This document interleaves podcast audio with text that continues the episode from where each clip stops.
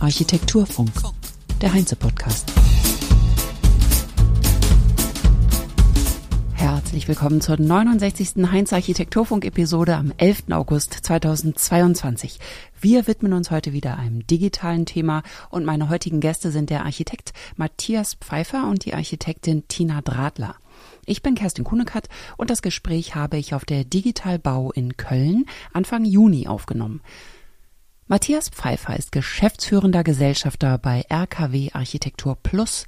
Er engagiert sich außerdem bei der Architektenkammer Nordrhein-Westfalen für die BIM-Einführung und ist seit 2020 Berichterstatter der Arbeitsgruppe Digitaler Bauantrag der Bundesarchitektenkammer. Tina Dradler ist seit 2017 Prokuristin im Büro Dradler Architekten, welches 2020 den ersten BIM-basierten Bauantrag in Deutschland eingereicht hat. Sie hat zudem verschiedene Lehraufträge und Dozententätigkeiten. Meine erste Frage ging an Matthias Pfeiffer und lautete, wieso sind Sie in der Bundesarchitektenkammer aktiv für den digitalen Bauantrag im PDF-Format wohlgemerkt? Wir sind noch in der Stufe. Wir sind in der Stufe, ja. Gut, also äh, ich, ich hole nicht zu weit aus, aber ich muss schon sagen, der Computer war immer mein Freund. Also das gehört schon irgendwie dazu. Ne? Man muss irgendwie einen Spaß an diesen digitalen Geräten haben, damit man sich damit beschäftigt. Und deswegen habe ich mich auch bei RKW Architektur Plus um die Digitalisierung gekümmert. Und 2015 haben wir uns dazu entschieden, in das Thema BIM einzusteigen und haben das auch mit großer Wucht und sehr konsequent getan und sind damit natürlich auch sehr gut vorangekommen. Aber mir war also von Anfang an klar, dass das ein Thema ist, was so neu ist und dass es so viel zu organisieren gibt und zwar nicht nur im eigenen Büro, sondern dass praktisch die ganze Bauszene, Planungsszene Strukturen braucht, die äh, verlässlich sind, die auch Honorarregeln, Regeln, Verantwortung regeln, all diese Dinge. Und deswegen bin ich sehr schnell dann auch zur Architektenkammer Nordrhein-Westfalen gekommen und habe dort also unterstützt solche Prozesse und mich an Publikationen der Architektenkammer beteiligt und so weiter. Bin also immer tiefer in die Szene reingerutscht gewissermaßen. So, deswegen bin ich so ein bisschen so ein Mr. BIM geworden an, an dieser Stelle. Und die Bundesarchitektenkammer ist ja, das muss man wissen, nur ein Verein. Das heißt, die eigentliche Kraft und auch die, die, das Personal und das Geld liegt eigentlich in den Länderkammern, weil das ja die Körperschaften öffentlichen Rechts sind ebenso. Und deswegen gibt es ein sehr gutes Prinzip, das heißt äh, Federführung Plus. Das heißt, diese Bundesarchitektenkammer vergibt einzelne Aufgaben an einzelne Länderkammer, die diese dann sozusagen stellvertretend für die Bundesarchitektenkammer als bundesweiter Aktivist sozusagen äh, machen. Und der digitale Bauantrag ist ein solches Thema in einer sogenannten Ad-Hoc-Gruppe angesiedelt. Wie gesagt, es gibt noch verschiedene andere Ad-Hoc-Gruppen, aber der digitale Bauantrag ist eine solche. Und das macht eben die Architektenkammer Nordrhein-Westfalen und ich bin der Sprecher genau dieser Ad-Hoc-Gruppe. So habe ich mit dem digitalen Bauantrag zu tun. Und das ist aber nicht der BIM-Antrag, der ist da mit drin sozusagen. Es geht um erstmal sozusagen Schritt für Schritt. Erstmal muss überhaupt Digitalisierung beim Bauantrag durchgebracht werden. Ja, genau. Es ist ja auch gesetzlich verankert, dass in diesem Jahr eigentlich die Bürger digitale Anträge stellen können sollten auf verschiedenen Ebenen, also auch Bauanträge betreffend. Wo stehen wir da? Ja, äh, was Sie ansprechen, ist das Online-Zugangsgesetz, was in der Tat verlangt, dass über 500 Prozesse, Verwaltungsprozesse digitalisiert werden müssen und dem Bürger von zu Hause aus, vom Computer aus zur Verfügung stehen sollen. Und der digitale Bauantrag ist ein solcher Prozess. Der ist natürlich ein ganz besonderer Prozess dahingehend. Die meisten Prozesse macht der Bürger ja wirklich selbst und alleine. Beim digitalen Bauantrag, auch beim PDF-basierten, ist das natürlich nicht der Fall. Er braucht natürlich einen Architekten, der die Bauvorlageberechtigung hat.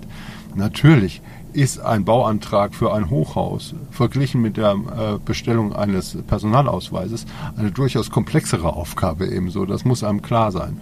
Deswegen ist es natürlich auch gut, dass dies unter Führung von Architekten stattfindet, dass die auch nach wie vor koordinieren, welche Unterlagen eingereicht werden, damit alle Unterlagen, auch die der Fachingenieure, wirklich zusammenpassen und dann nicht Widersprüche auftreten. Das ist ja auch eine ganz wichtige Hilfe für die, äh, für die Behörden, damit die ein koordiniertes Ganzes kriegen und nicht lauter Bruchstücke. Also das wäre ja ein, ein, ein Desaster ansonsten. Ja. Deswegen ist es übrigens auch so wichtig, dass weiterhin äh, auf die Bauvorlageberechtigung geachtet wird. Denn das ist ja die Gewähr dafür, auch im Sinne von Verbraucherschutz, dass da etwas Vernünftiges ja. abgegeben wird. Widerspricht sich ja auch nicht. Also nee, es geht ja nur um nicht. die Form. Ne? Ja, genau. genau. Also ist es so, dass die Ad-Hoc-Gruppe gar nicht nur für Architekten agiert, sondern auch die Behörden berät dann in dem Fall? Also, dass wir beraten, das ist jetzt zu viel gesagt. Äh, wir kümmern uns, versuchen uns darum zu kümmern, oder das tun wir auch. Äh, die Ad-Hoc-Gruppe ist so organisiert, dass sie nun wiederum Vertreter in allen Bundesländern hat. Das heißt, sie ist zwar in Nordrhein-Westfalen mit der Leitung angesiedelt, aber wir haben das von Anfang an so gemacht, dass in allen Ländern Menschen sitzen.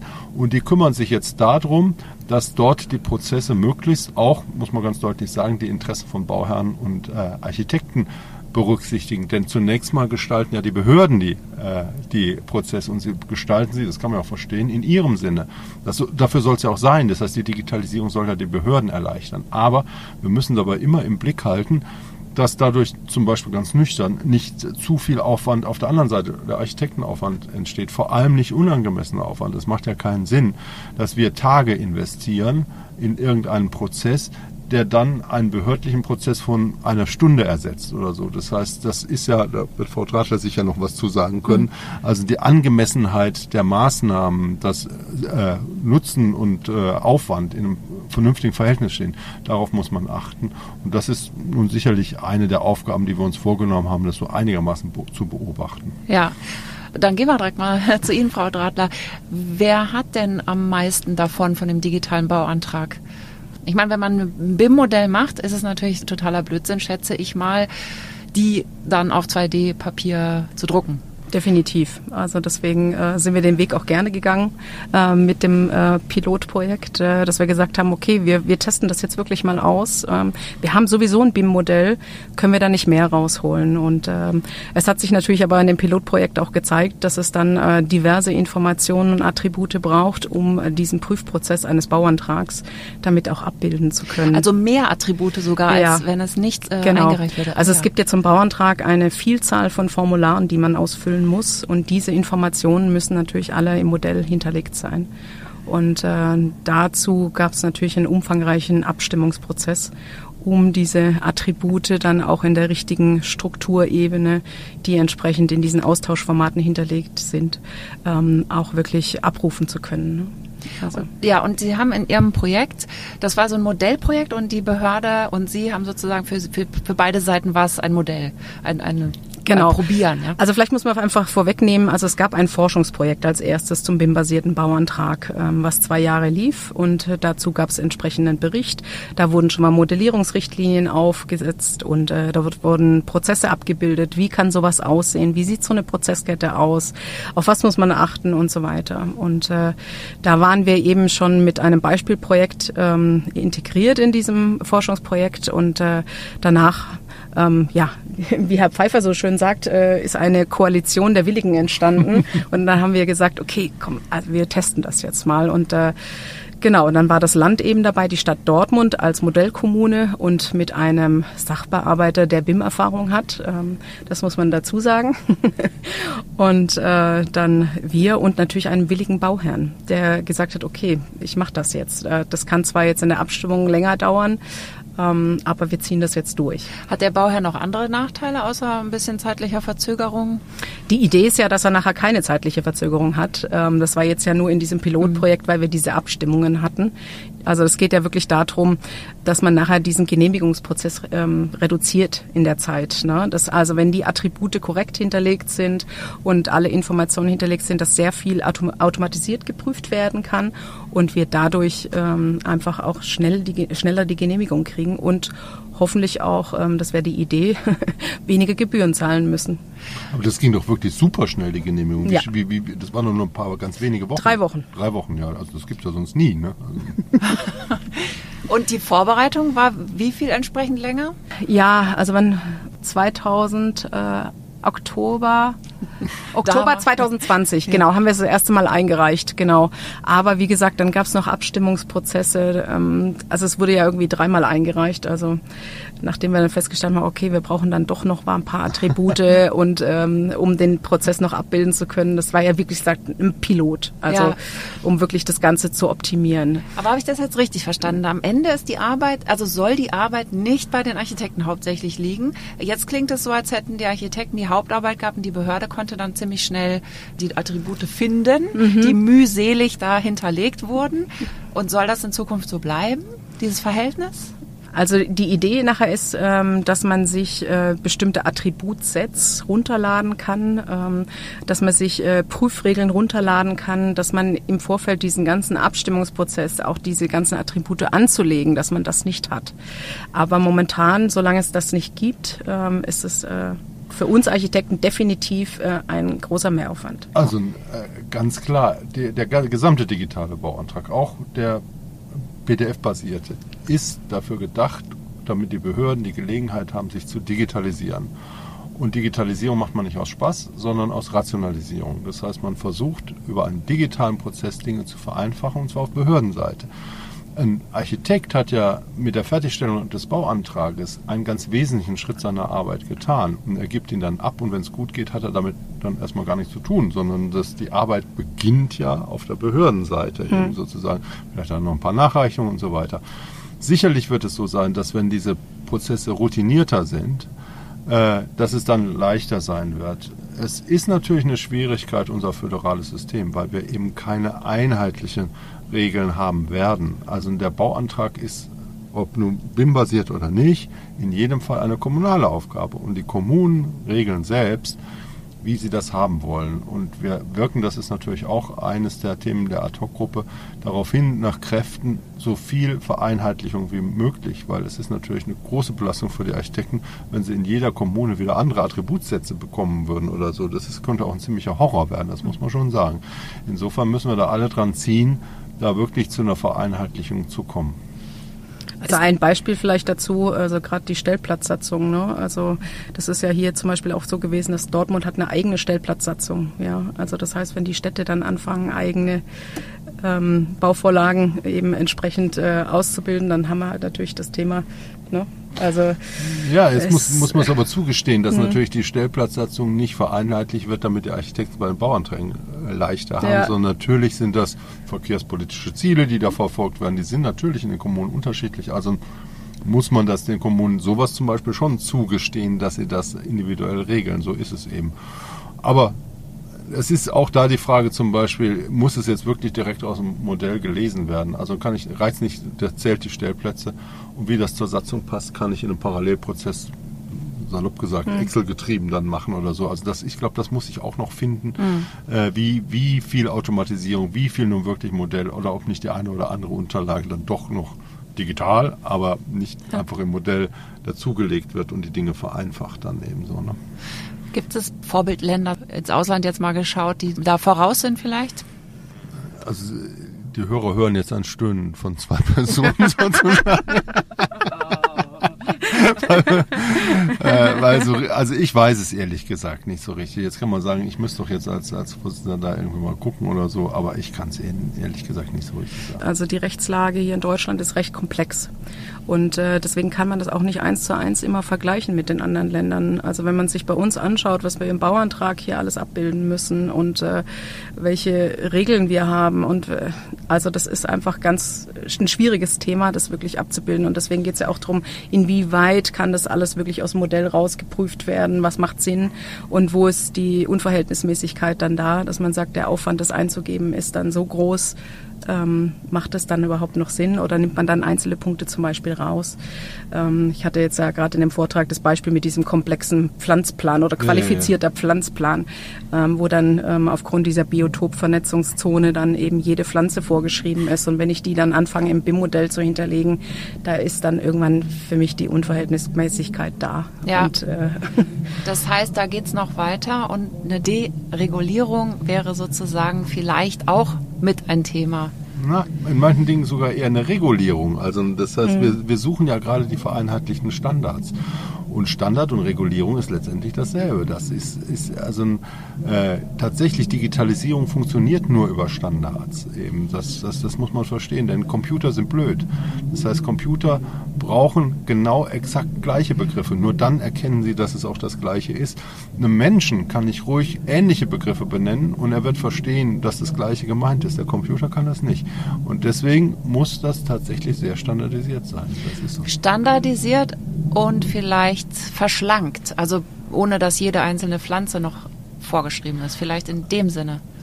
Ja, und auch äh, Gesetze, die in Maschinen wirklich umsetzbar sind, in Maschinenlesbarkeit. Ne? Also das ist ja auch so ein Thema, dass äh, wir einfach äh, Gesetze haben, die auslegbar sind, also gerade im Bauwesen. Ne? Und äh, damit können Maschinen gar nicht umgehen, entweder ja oder nein. Aber ähm, dieses Ne? Eins oder null. Ja. Also, also dass das Deregulierung natürlich ein großes Ziel ist, ganz allgemein. Das hat aber nichts mit BIM zu tun. Ja, nee, so, ne? Das ist natürlich etwas, was wir furchtbar gerne äh, haben würden, aber die Wege dahin sind weit. Also im Moment, das muss ich auch sagen, das Onlinezugangsgesetz äh, soll ja Ende 22 greifen. Im Moment gibt es eine Diskussion darüber, ob die, dieser Termin nicht äh, verlängert wird.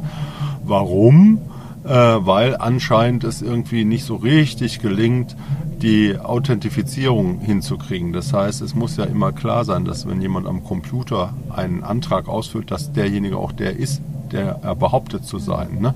Das ist natürlich bei Steuerverwaltung mit Elster schon sehr gut gelungen. Also da haben die irgendwie kein Problem mit. Aber wir sind hier in Deutschland und tatsächlich, äh, es ist zu jeder Lösung finden wir ein Problem. Das ist so. Und äh, das können wir dann sehr lange betreiben eben. Ne?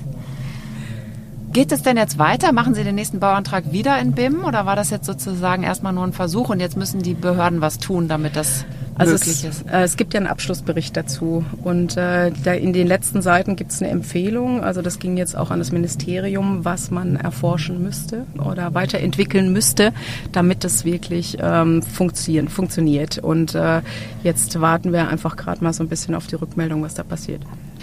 Das heißt, im Dienste aller Architektinnen und Architekten haben Sie sich in die Bresche geworfen sind durch diesen Im Bus Dienste aller Baubehörden. Oh ja, genau. Die sind doch die Profiteure. Wir brauchen ja, das nicht. Ja, genau. Ja, wer hat eigentlich was vom Bauantrag? Es sind die Baubehörden. Ja. ja die können dann da auf dieser Grundlage des digitalen Bauantrags können die ihre Prozesse, die ja umfangreich sind, digitalisieren und das ist zu deren Vorteil eben und teilautomatisieren, wenn es auch noch um einen BIM-basierten Bauantrag geht, weil Teile der Prüfung automatisiert erfolgen können. Und Papier wird gespart, das möchte ich auch noch anmerken. Ja. Definitiv. Wenn wir nochmal zu dem Föderalismus kommen. Ich meine, er ist ja nun mal da, er bringt Vorteile. Wie realistisch ist das, dass man sozusagen wirklich Standards länderübergreifend entwickeln kann? Kommt es, hängt vom Erfolg vielleicht ein bisschen ab? Also es, es, tatsächlich hat ja der Bund eine Initiative gestartet. Äh, der Bund agiert so ähnlich wie die Bundesarchitektenkammer. Das heißt, er gibt für bestimmte Themen einzelnen Bundesländern die Federführung. Für den digitalen Bauantrag hat der Bund das Land Mecklenburg-Vorpommern beauftragt sozusagen und dann natürlich mit entsprechenden Finanzmitteln auch ausgestattet, eine Musterlösung für den digitalen Bauantrag zu erarbeiten, beziehungsweise dann natürlich entsprechende Softwarehäuser zu beauftragen, das zu tun. Das tun die auch, das ist auch auf dem Weg. Das geht nach dem sogenannten EFA-Prinzip, einer für alle, also EFA mit F geschrieben, einer für alle. Und diese Systemlösung können dann andere Bundesländer übernehmen. Und das geschieht auch. Also es sind jetzt, ich sag mal, rund die Hälfte aller Bundesländer wollen diese Mecklenburg-Vorpommersche Lösung übernehmen oder doch Teile übernehmen. Das betrifft das Portal oder die Plattform mindestens. Die Plattform, auf der dieser digitale Bauantrag dann ausgefüllt wird. Das findet auf einer Plattform statt. Das ist natürlich ganz wenig eigentlich. Eigentlich füllt man da ja nur ein Formular aus. Ist also noch nicht so eine tolle Geschichte. Eine Plattform wäre dann äh, ein Common Data Environment im Grunde, wo dann wirklich Pläne draufgeladen werden und die komplette digitale Kommunikation darüber erfolgt und so. Das ist dann das High-End-Produkt. So. Okay, und das heißt, es gibt zwar unterschiedliche Vorgaben, was in den Bauantrag rein muss, aber die Technik und die Art der Bearbeitung wird dann höchstwahrscheinlich relativ gleich sein überall, weil sie ja auch das äh, Rad nicht jeder neu erfinden ja, da wird. Gibt sogar noch einen Faktor, das heißt, also die Digitalisierung ist mit, äh, mit der Plattform oder mit, äh, noch nicht abgeschlossen sozusagen oder die geht hinter der Schranke der öffentlichen äh, weiter die benutzen Fachsoftware. Das heißt, für den Bauantrag gibt es Unternehmen, die Software herstellen und der Marktführer hat ungefähr 70 Prozent aller Kommunen in Deutschland unter Vertrag sozusagen. Das heißt, es gibt einen, der in der Regel die Software dafür macht. Und äh, mit denen sind wir natürlich auch im Kontakt, insbesondere um zu gewährleisten, dass äh, dort dann auch die Abfrage, ob jemand in einer äh, Architektenliste gelistet ist. Dafür ist ja die Bastei gegründet von der Bundesarchitektenkammer, also eine digitale, zentrale, bundesweite Auskunftsstelle, wo Behörden und nur die, also nicht jedermann etwa, nachfragen kann, ob jemand in der Liste drin ist. Das hat dann wieder mit Datenschutz zu tun, dass es eben nicht jeder darf. Aber die Behörden dürfen das. Und das ist uns natürlich wichtig, dass gewährleistet ist, dass wirklich nur Architekten diese oder jedenfalls Befugte diesen Bauantrag einreichen dürfen und nicht jedermann. Trotz Onlinezugangsgesetz ist es da, bleibt es dabei und ist ja auch richtig so. Ja. Wie ist Ihre Prognose? Wie geht es? Wann könnte es zur Normalität werden, digitalen Bauantrag einzureichen? Digital oder BIM-basiert? Beides. Herr Pfeiffer, bitte die PDF-basierte Version und Frau Dradler bitte BIM-basiert beantworten. Also ich bin semi-optimistisch und werde sagen, bis Ende 2023 wird es tatsächlich überall möglich sein, einen digitalen Bauantrag abzugeben. Das wird, sage ich jetzt mal so, in 50 Prozent der Fälle nur das Formular sein und den Rest muss man immer noch im Papier schicken. In den anderen 50 Prozent sind es aber auch schon Portallösungen, wo dann immerhin diese PDFs hochgeladen werden. Das wird sich vielleicht so in den nächsten fünf Jahren einrenken irgendwie, dass das dann wirklich allgemeine Gewohnheit ist und dann auch schon ganz gut funktionieren wird. Das glaube ich schon, dass wir da so ungefähr in fünf Jahren hinkommen. Was den BIM-basierten an, das ist natürlich das Sache von Frau Dradler, die da diese schwierige Frage jetzt angehen muss. Wo haben Sie Ihre Kristallkugel eigentlich gelassen, Frau Dradler? Das ist eine gute Frage, Herr Pfeiffer. Also ich wage keine Prognose, muss ich ganz ehrlich sagen. Also wir hören jetzt gerade schon, ähm, dass das sich mit dem ganzen PDF äh, schon alles verzögert. Und bis, bis wann dann auch wirklich äh, der BIM-basierte Bauantrag eingeführt werden kann. Wir, wir haben ja nicht nur das Thema, dass wir Architekten das können müssen, sondern wir haben ja auch gerade ähm, das erörtert, dass die Behörden es können müssen.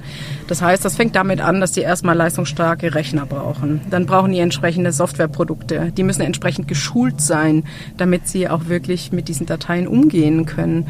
Und ähm, also wie viele Architekturbüros prozentual nutzen denn eigentlich BIM? Das ist eine gute Frage. Ich weiß nicht, wie, wie hoch es jetzt mittlerweile ist. Nee, ich, ähm, ich, ich habe gestern wieder irgendwelche Grafiken gesehen und vergesse die aber immer wieder. Also das ist noch nicht so furchtbar nicht viel. viel ne? Also sind vielleicht gefühlt so irgendwas um die 20 Prozent, würde ich jetzt mal sagen. Mhm. Und das ist ein bisschen tragisch, das war auf dieser Grafik, das habe ich noch im Kopf. Äh, leider gibt es da eine große Hierarchie. Das heißt, die großen Büros sind zu einem ganz erheblichen Teil schon mhm. äh, darauf eingestiegen, die haben sich die Strukturen geschaffen. Aber gerade die kleinen Büros und die Architektenszene ist ja sehr kleinteilig geprägt. Äh, die kleinen Büros hinken da deutlich hinterher. Ja. ja. und werden einen Wettbewerbsnachteil eventuell erleben. Ganz zweifellos, ja. Deswegen auch für die kleinen Büros ist es jetzt ganz wichtig. Also wir sind ja ein kleines Büro. Ähm, äh, ist es ganz wichtig, dass man mit dem Thema sich jetzt befasst. Also dass man einfach, also gerade für ein kleines Büro ist da kann man diese, äh, diese Großtat nicht tun, dass man sagt so, und ab heute mache ich BIM äh, und ich habe jetzt eine kleine Abteilung, die kümmert sich nur darum. Sondern wir müssen als kleines Büro Schritt für Schritt vorangehen und sagen immer, okay, jetzt bei diesem Projekt testen wir jetzt Testthema mal aus, dann gehen wir einen Schritt weiter und so weiter und so fort. Deswegen sollte man meiner Empfehlung nach ähm, auch als kleines Büro mit dem Thema zügig anfangen. Und da ist der digitale Bauantrag gar nicht das Wesentlichste, also, sondern viel wesentlicher ist zum Beispiel die Anforderung, die jetzt über den Bund kommt. Also das heißt, der Bundesbau hat ja im Herbst letzten Jahres seinen Masterplan äh, geschildert und danach sollen ab Ende 2023 sämtliche Bauten des Bundes wenn sie mehr als 500.000 Euro Bauvolumen haben, ich sag mal, das sind dann fast alle, also so, sollen in BIM geplant werden. Also noch mindestens mal die Planung, also noch nicht die Ausschreibung, das noch nicht, aber die Planung sollen oder müssen geplant werden. Mhm. So. Und diese Anforderung äh, des Bundes wird ganz schnell sich übertragen auf die Länder und Kommunen. Das heißt also, das wird im öffentlichen Bau wird das jetzt sehr stürmisch vorangehen. Davon muss man ausgehen. Und tatsächlich, wer da dann nicht mit macht, ist beim öffentlichen Bau dann irgendwann raus.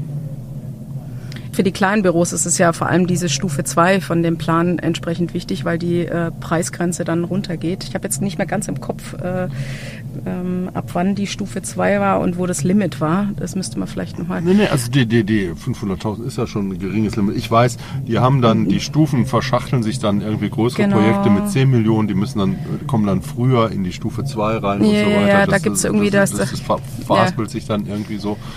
Aber ich sag mal, ja, also 500.000 Euro ist ja nicht so viel Geld. Ne? Ja. Also da kriege ich nicht so viel Haus für. Ne? Also da kriege ich ja. noch nicht mal einen Kindergarten für. Also deswegen, äh, das fängt wirklich weit unten an. Ja. ja.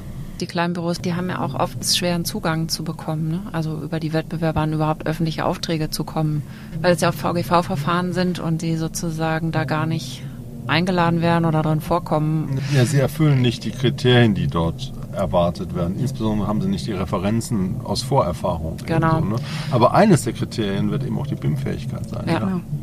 Das würde ich nämlich auch gerne noch mal zum Abschluss sagen. Also, ja. dass einfach, wenn man dann nachweisen kann, dass man BIM-Erfahrung hat, dann äh, macht es auch das, den Weg wieder für die kleinen Büros leichter. Ja. Das ist nochmal natürlich das Thema, dass das auch Geld kostet, Expertise anzulegen, ne? gerade für kleine Büros. Wie haben Sie das denn gemacht? Sie haben ja auch gerade gesagt, Sie haben ein kleines Büro.